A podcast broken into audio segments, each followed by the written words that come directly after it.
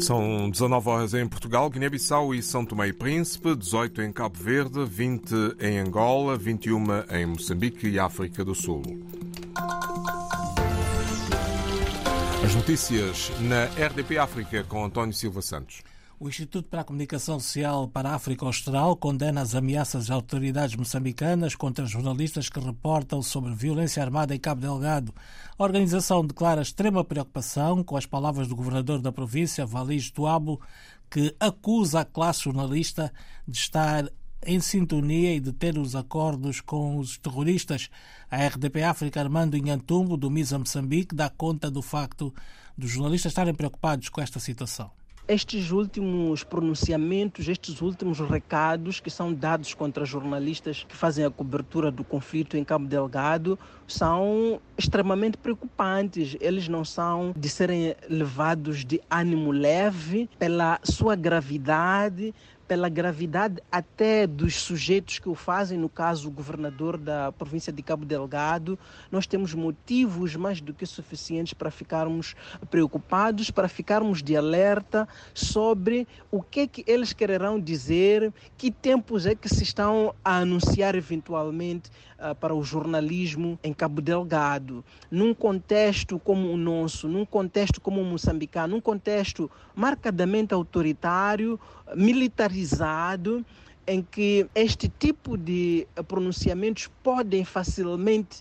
serem usados, sobretudo por militares, como motivo para perseguir jornalistas, como motivo para prender, para deter, para fazer desaparecer jornalistas. Nós só temos que ficar preocupados, só temos que levantar a voz para dizer não a este tipo de atitudes que claramente colocam em causa as liberdades de imprensa, de expressão, que são direitos constitucionais na República uh, de Moçambique.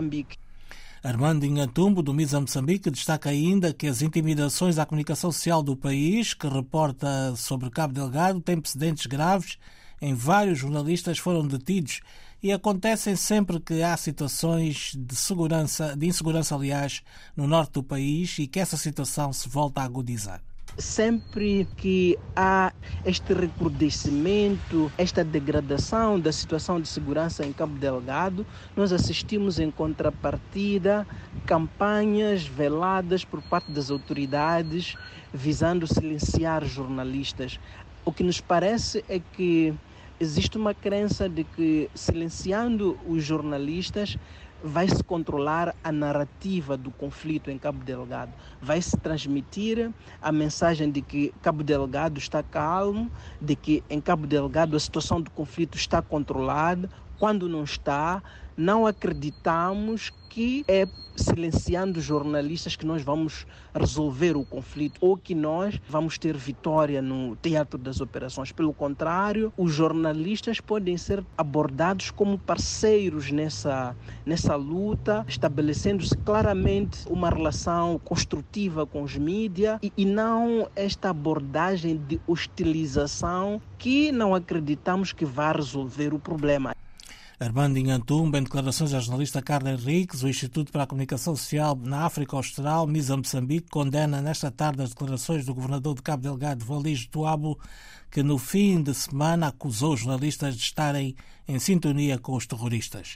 E o governo português reafirma que vai continuar a apoiar as autoridades moçambicanas no combate ao terrorismo em Cabo Delgado, posição assumida pelo secretário de Estado dos Negócios Estrangeiros e Cooperação, que efetua uma deslocação a Maputo. A justiça vai ser a prioridade da cooperação entre São Tomé e Príncipe e a União Europeia nos próximos anos. A embaixadora do Bloco Europeu para o arquipélago esteve reunida com o chefe de governo Patrício Trevoada. Segundo Cecília Abadi, o setor da justiça vai ser uma das prioridades para este ano. Euh, je dirais qu'une des premières priorités, c'est sur le secteur de la justice. Nous allons avoir euh, cette année. Euh, um primeiro uh, ponto sobre o qual uh, iremos avançar é certamente o setor da justiça. Teremos este ano uma missão de seguimento das recomendações da missão de observação eleitoral 2022. Estamos a preparar um programa de apoio ao setor da justiça e, efetivamente, o Sr. Primeiro-Ministro nos solicitou para podermos avançar o mais rapidamente possível. Há certamente outras áreas em que estamos a trabalhar e em que estamos a preparar programas que irão ser desenvolvidos futuramente. Nous aide aussi à mieux définir nos priorités. Declarações de Cecília Abadi, embaixadora do Bloco Europeu para São Tomé e Príncipe. A União Europeia vai também apoiar São Tomé em termos de progressão na área das energias renováveis.